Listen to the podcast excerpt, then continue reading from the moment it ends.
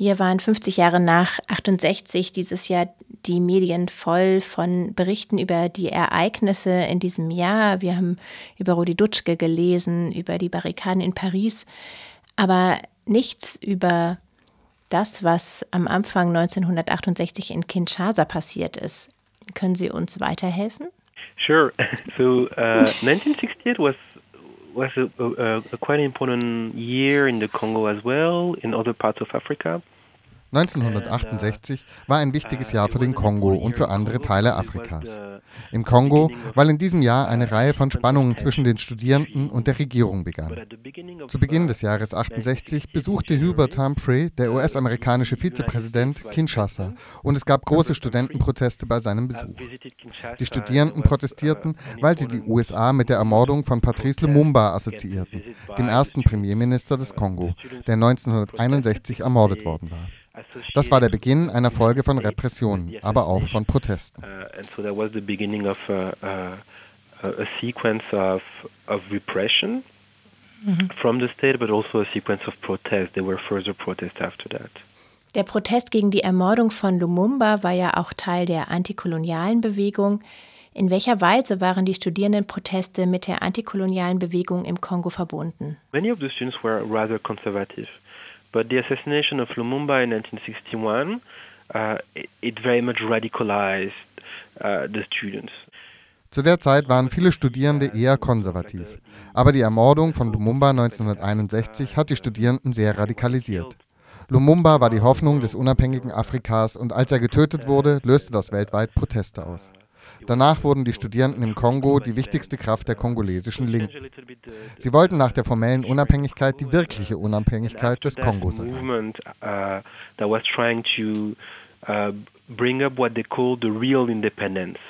Was meinten Sie damit? They, want, they wanted basically to overthrow the government uh, the, they wanted to overthrow the people who had overthrown Lumumba.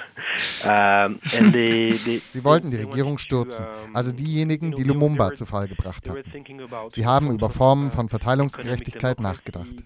Sie fanden, dass sich die Situation nach der Unabhängigkeit für Bauern und arme Menschen nicht ausreichend geändert hatte. Sie wollten eine radikalere Version der Unabhängigkeit.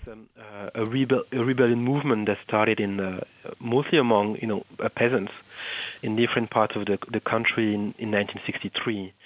Es gab schon seit 1963, also drei Jahre nach der Unabhängigkeit und zwei Jahre nach der Ermordung Lumumbas, eine Rebellenbewegung, die vor allem von Bauern getragen wurde. Diese Bewegung wurde sehr erfolgreich. Zwischenzeitlich waren zwei Drittel des Kongos unter der Kontrolle der Rebellenbewegung. Sie begannen die Aufmerksamkeit von Menschen weltweit auf sich zu ziehen und einer von ihnen war Che Guevara. Er kam mit hunderten kubanischen Kämpferinnen, alle schwarze Kubaner, und versuchte Leute überall in Afrika davon zu überzeugen, die kongolesische Rebellion zu unterstützen. Am Ende ist das Projekt gescheitert. Die USA und Belgien haben schnell interveniert. Uh, aber viele der Studierenden haben die Rebellenbewegung unterstützt. Einige studierten im Kongo, aber viele hatten Stipendien und studierten in Europa und den USA. Von dort unterstützten sie die Rebellion. Sie organisierten Demos, veröffentlichten Pamphlete, sammelten Geld. Einige wurden zu einer Art Diplomaten für die Rebellen. Sie versuchten die Bewegung mit Leuten überall auf der Welt in Kontakt zu bringen.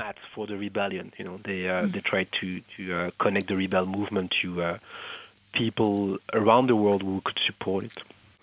Sie haben erwähnt, dass Che Guevara versucht hat, überall in Afrika Leute für die kongolesische Befreiungsbewegung zu gewinnen.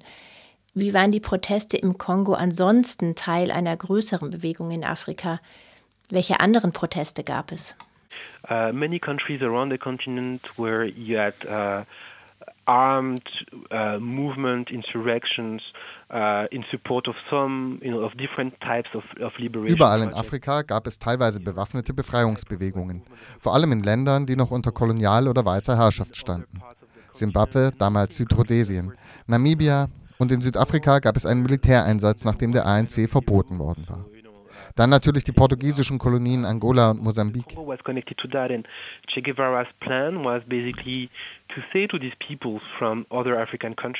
Der Kongo war damit verbunden. Che Guevaras Idee war, lasst uns alle erst in den Kongo gehen. Wenn wir es schaffen, den Kongo von dieser neokolonialen Regierung zu befreien, könnt ihr von dort zurück in eure Länder gehen und diese von kolonialen und weißen Herrschaftsstrukturen befreien. Type of rebellion of uh, that was happening in the 1960s, and then you have this different type of protest das war der eine Bewegungsstrang in den 1960er Jahren. Dann gab es um 1968, 69 eher urbane Bewegungen, die von den Studierenden ausgingen. Dort fand man den am besten ausgebildeten Teil der Gesellschaft.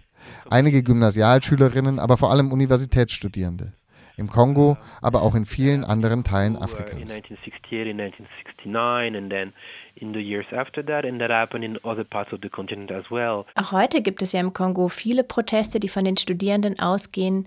Beziehen sich diese Proteste in irgendeiner Weise auf die Proteste in den 1960er Jahren? So in the 1960s the number of students was growing very quickly. In den 60er Jahren stieg die Anzahl von Studierenden im Kongo zwar schnell an, aber es war immer noch eine kleine Elite. Für sie waren die Ausbildungsbedingungen zwar schon ein Thema, aber im Vergleich zu heute studierten sie unter ziemlich guten Bedingungen. Ihre Protestgründe waren eher politisch motiviert. Sie protestierten gegen das von ihnen empfundene neokoloniale Regime im Kongo. Sie waren solidarisch mit den Bewegungen in Vietnam, Angola und an anderen Orten.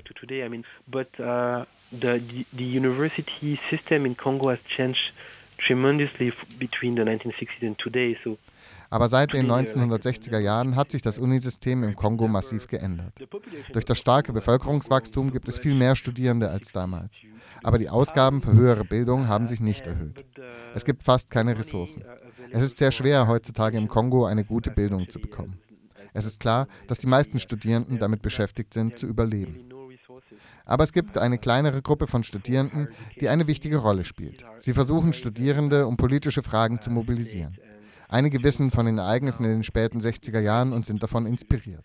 Aber sie alle kennen die Geschichte der Dekolonialisierung. Sie kennen die Geschichte von Patrice Lumumba. Lumumba war ein wichtiger Bezugspunkt für die Studierendenproteste in den 60ern und ist, bis, ist es bis heute. Lumumba ist zu einer Art Metapher für all diese Schwierigkeiten geworden, die der Kongo seit der Unabhängigkeit erfahren hat.